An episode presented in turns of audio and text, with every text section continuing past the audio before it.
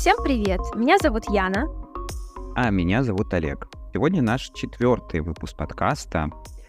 Он будет достаточно коротеньким, как раз вот под чаек.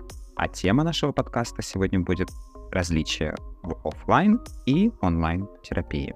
Яна, был ли у тебя опыт офлайн терапии? Ну да, так как ты уже знаешь, что мой основной опыт э, онлайн, ты как бы уже правильно задаешь вопрос. Да-да-да.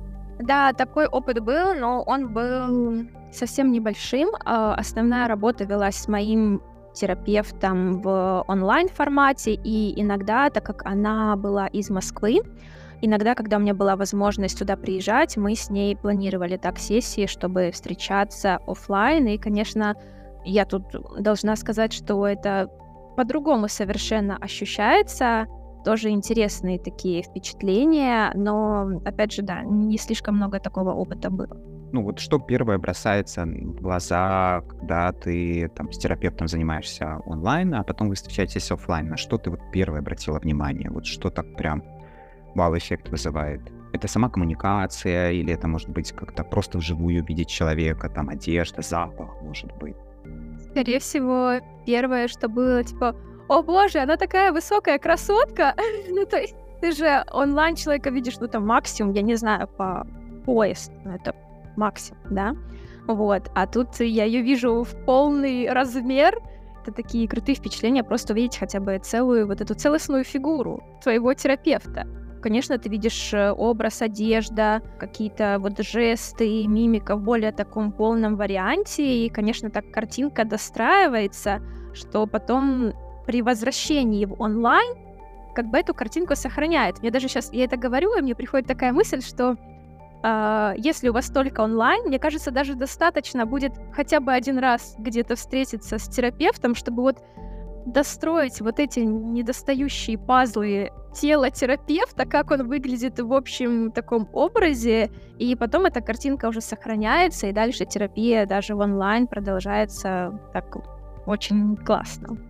Боже мой, что же там за рост был у того терапевта? Я помню, когда мы встретились, ты ну, такая высокая, какой же там рост был у того терапевта? Ну, здесь рубрика самораскрытия, да, я метр семьдесят семь, моя терапевт, ну, она, наверное, ну, может быть, метр семьдесят девять. Она еще и была на каблуках, и как бы такое впечатление было очень приятное, очень классное. Вот.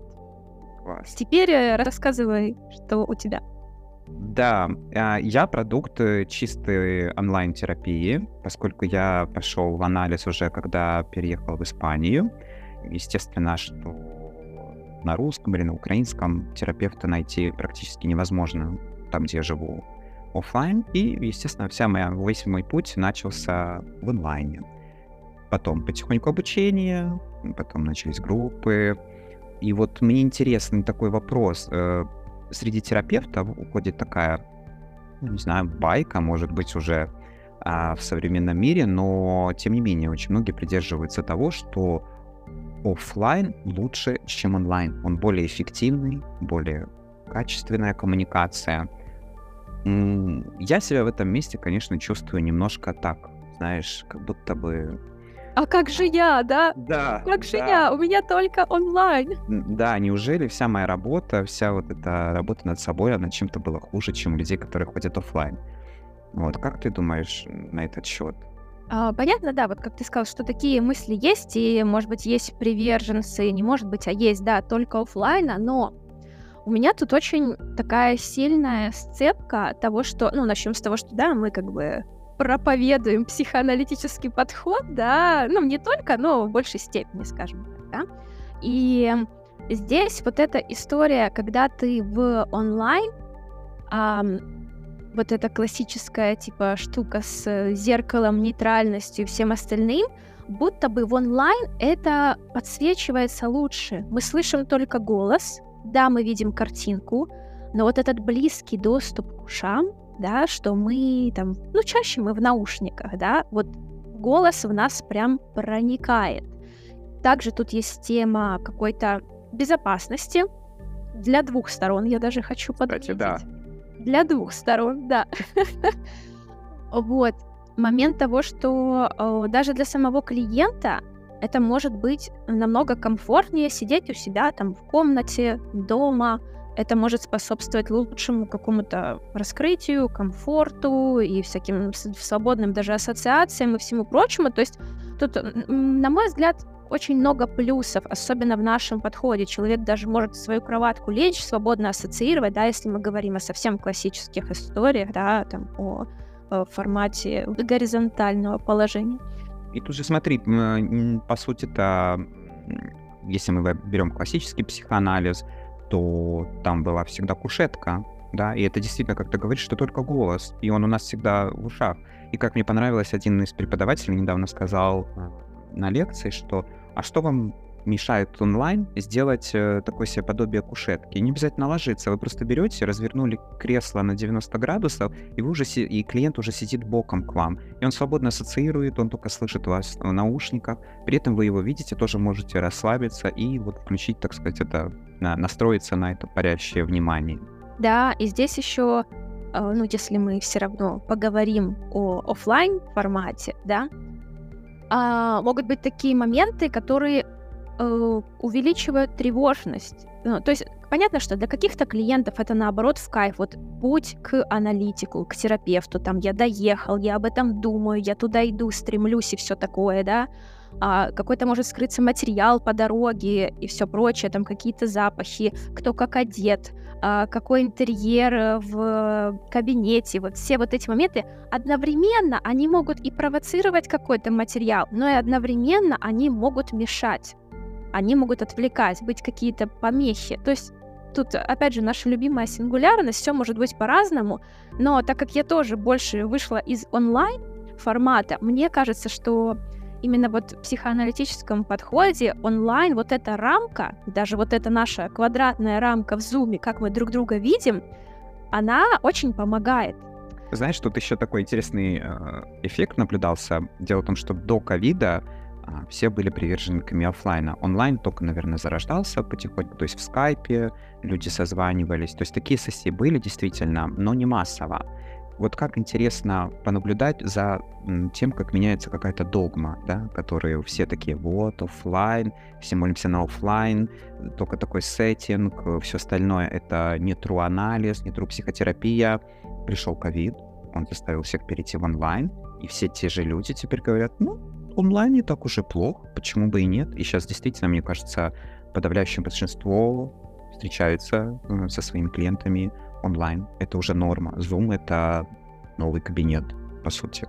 Да, да. И, кстати, помимо Zoom, э, очень много э, практиков предлагают даже созваниваться по видео в WhatsApp, в Телеграме, э, в том же Skype. То есть сразу вдруг появилось миллион опций и вариантов, как нам можно оставаться на связи, как нам можно проводить сессии, не прерывать контакт, даже если кто-то куда-то там переехал, уехал и все такое. И это же насколько круто, да, что, к примеру, если а, там человек куда-то уезжает, я не знаю, по работе, в отпуск. Раньше это как было? Нам приходится делать перерыв, да, даже если человек вот, ну, стандартно ходит там раз в неделю, это уже будет какое-то влияние, то есть там на 2-3 недели нет сессий, потому что якобы онлайн мы никак не можем, и тут уже будет э, изменение динамики, а в лучшую или худшую сторону тоже тут вопросики, как бы, да? Ну да, если чем чаще перерывы такие, особенно неожиданные, если вдруг э, могут быть, то это при, может даже привести к тому, что к прекращению терапии, то есть клиент может просто уйти. Да. Ну и тут дальше, продолжая историю с онлайном, можем с тобой еще поговорить о том, как наш, наша работа и наш проект, э, как бы вообще это просто дитё онлайна, скажем так.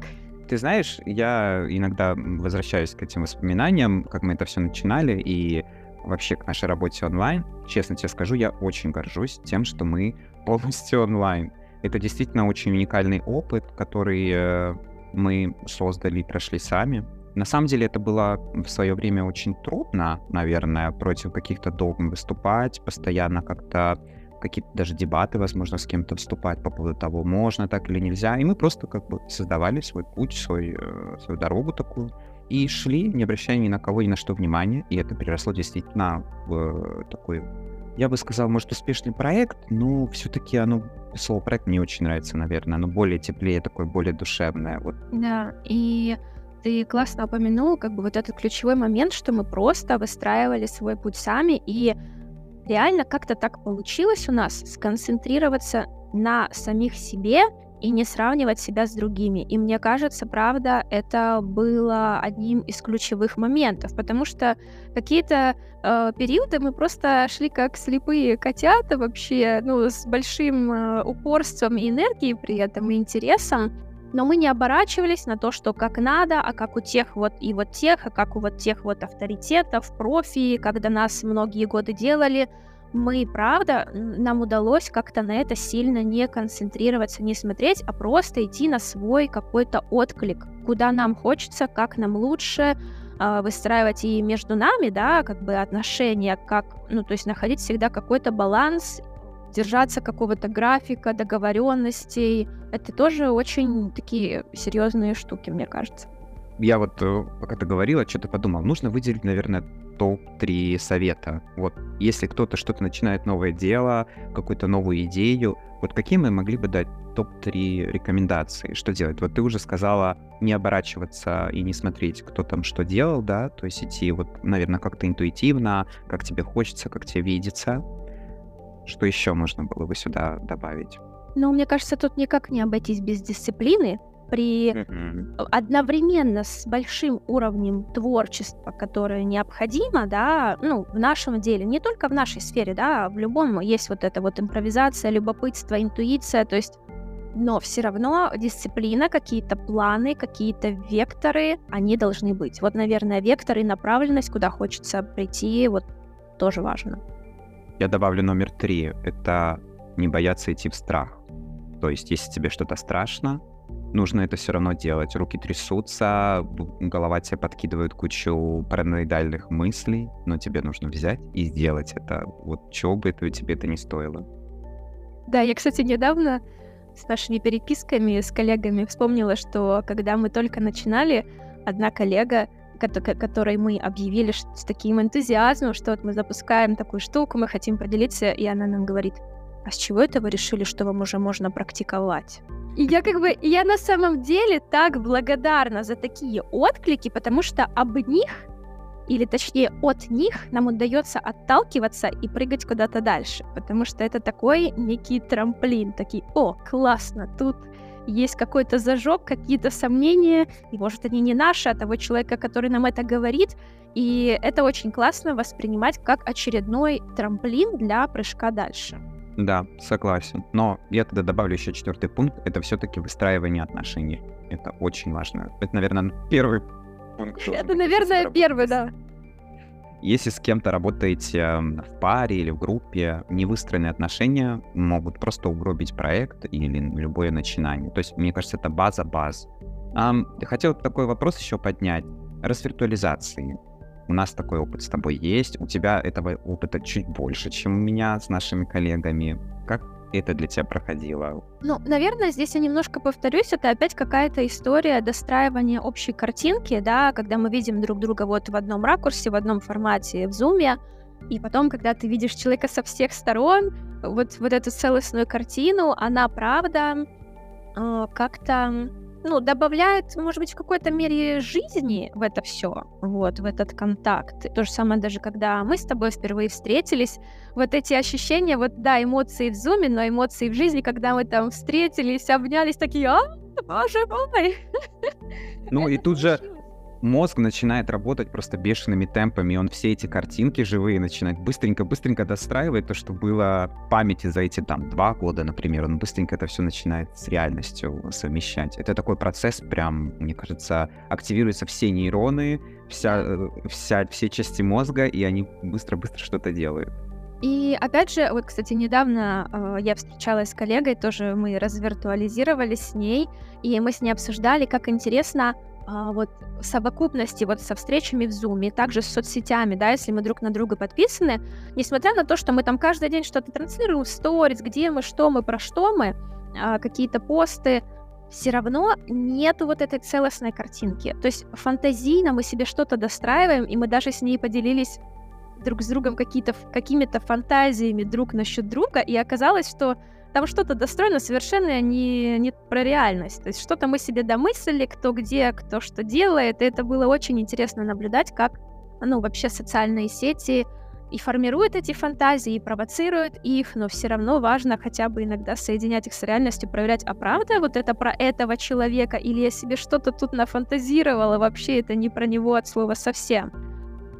Ну, это, кстати, интересная мысль, то, что соцсети и вот такое общение виртуальное, оно чуть больше как будто бы дает пространство для формирования переноса любого. Кстати, типа. да, вот еще нам один пунктик в сторону фанатов онлайн э, консультаций.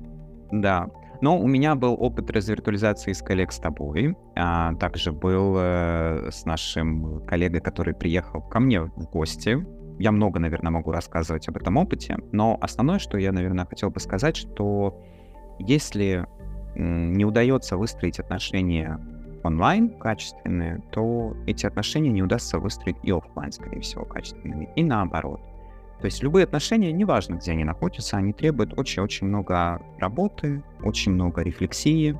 Очень много открытости, уязвимости, честности. Вот, э, вот эти все моменты, я очень с тобой тут согласна. То есть, как бы тут, как там есть поговорка, да, плохому танцору что-то там мешает, ну, как бы тут э, э, одному может реальность мешать, а другому зум, да, но сам факт остается фактом. Если ты не можешь выстроить отношения какие-то, то тут неважно, как, какой проводник у этого всего, реальность или, или какая-то онлайн-программа.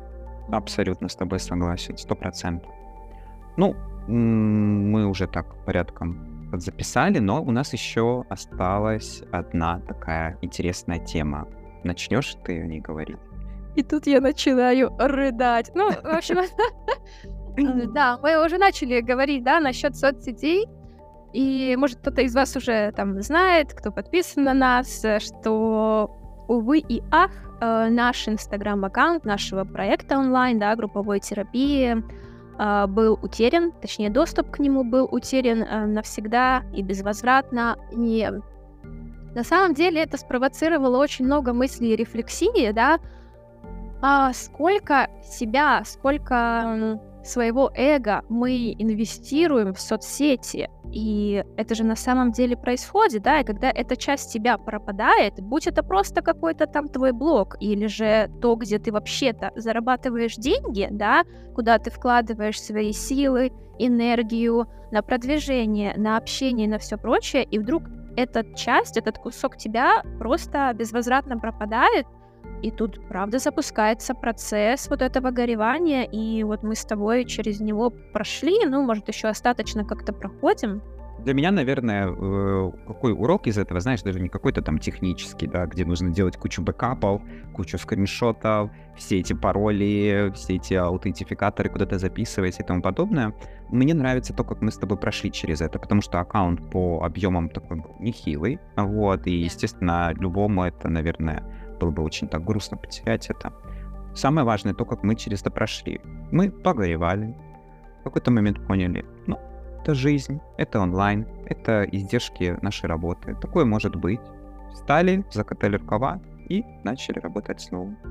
Да, и хочется тут поблагодарить э, всех наших знакомых и коллег. Вот мы у себя в соцсетях опубликовали эту новость, и вы уже начали делать какие-то репосты, делиться там со знакомыми коллегами что вот у нас новый аккаунт, что мы продолжаем существовать, и нам это правда очень важно. И на самом деле эта история может коснуться каждого, да. У кого-то, конечно, есть вот эта диверсификация, там кто-то пишет параллельно и в Телеграм, и в другие соцсети. У нас, в принципе, тоже так и есть, но не настолько, наверное, это все еще развито. Ты упомянула про то, что наши коллеги просто даже без какого-то там запроса, да, без личного обращения начали репосты делать об этой истории, что мы там потеряли аккаунт, начали подписываться, сообщать об этом, чтобы как-то вернуть какую-то основную базу подписчиков. И для меня этот, этот момент на самом деле очень эмоциональный в чем-то, очень неожиданно, потому что я всегда себя считаю, знаешь, таким эмоциональным камнем в чем-то. Но тут меня это очень растрогало, знаешь, меня это как-то вера всегда в человечество в такие моменты возвращается, потому что, ну, действительно, это очень приятно, когда все сообщества, твои коллеги, они понимают, они видят, э, насколько это там большая потеря, как это может повлиять на работу в целом, поскольку у нас сейчас как раз разгар набора второй группы, да, и, ну, что это очень может повлиять, скажем так, хорошо. Такая поддержка, ну, для меня это безумно ценно. Я этот опыт где-то в себя там складирую в закромах своего эмоционального опыта и возвращаюсь потом. Поэтому я действительно очень благодарен всем. Да, да, тоже куча благодарностей и друзьям, и коллегам, которые распространяют молву о нас. И правда, так еще совпало интересно, разгар набора на новую группу, но мы продолжаем как бы работать и надеемся, что скоро мы уже начнем вторую группу. Тут э, хочется отметить, да, теперь у нас новый аккаунт в Инстаграм также называется MyPsyHub, как и наш э, сайт, как и наш, собственно, Телеграм. В общем, одно имя теперь везде, а вот такие изменения, может быть, даже положительные. Вот. Да, повод переименовать был Инстаграм-аккаунт. Точно. А, я думаю, что на сегодня мы уже можем заканчивать наш такой небольшой диалог. Хотелось бы сказать э, всем слушателям, которые сейчас с нами на связи, что ищите нас в социальных сетях. Не забывайте, что мы ведем набор на новую группу, э, которая теперь будет утром. Обычно просто все ставят всякие мероприятия в виде учебы, группы и тому подобное на вечер. И это может быть неудобно, потому что ничего не успеваешь тогда. Вот, все в одно время. Поэтому новая группа будет утренней. Мы всех приглашаем присоединиться. Да и просто, если вам хочется пообщаться, что-то сказать, написать, мы всегда очень открыты и рады новым знакомствам. Поэтому ищите нас везде по названию My Psychub. Ссылка также будет э, в описании подкаста. Будем рады всем. Да, всем спасибо, что были с нами. И до встречи в ваших наушниках.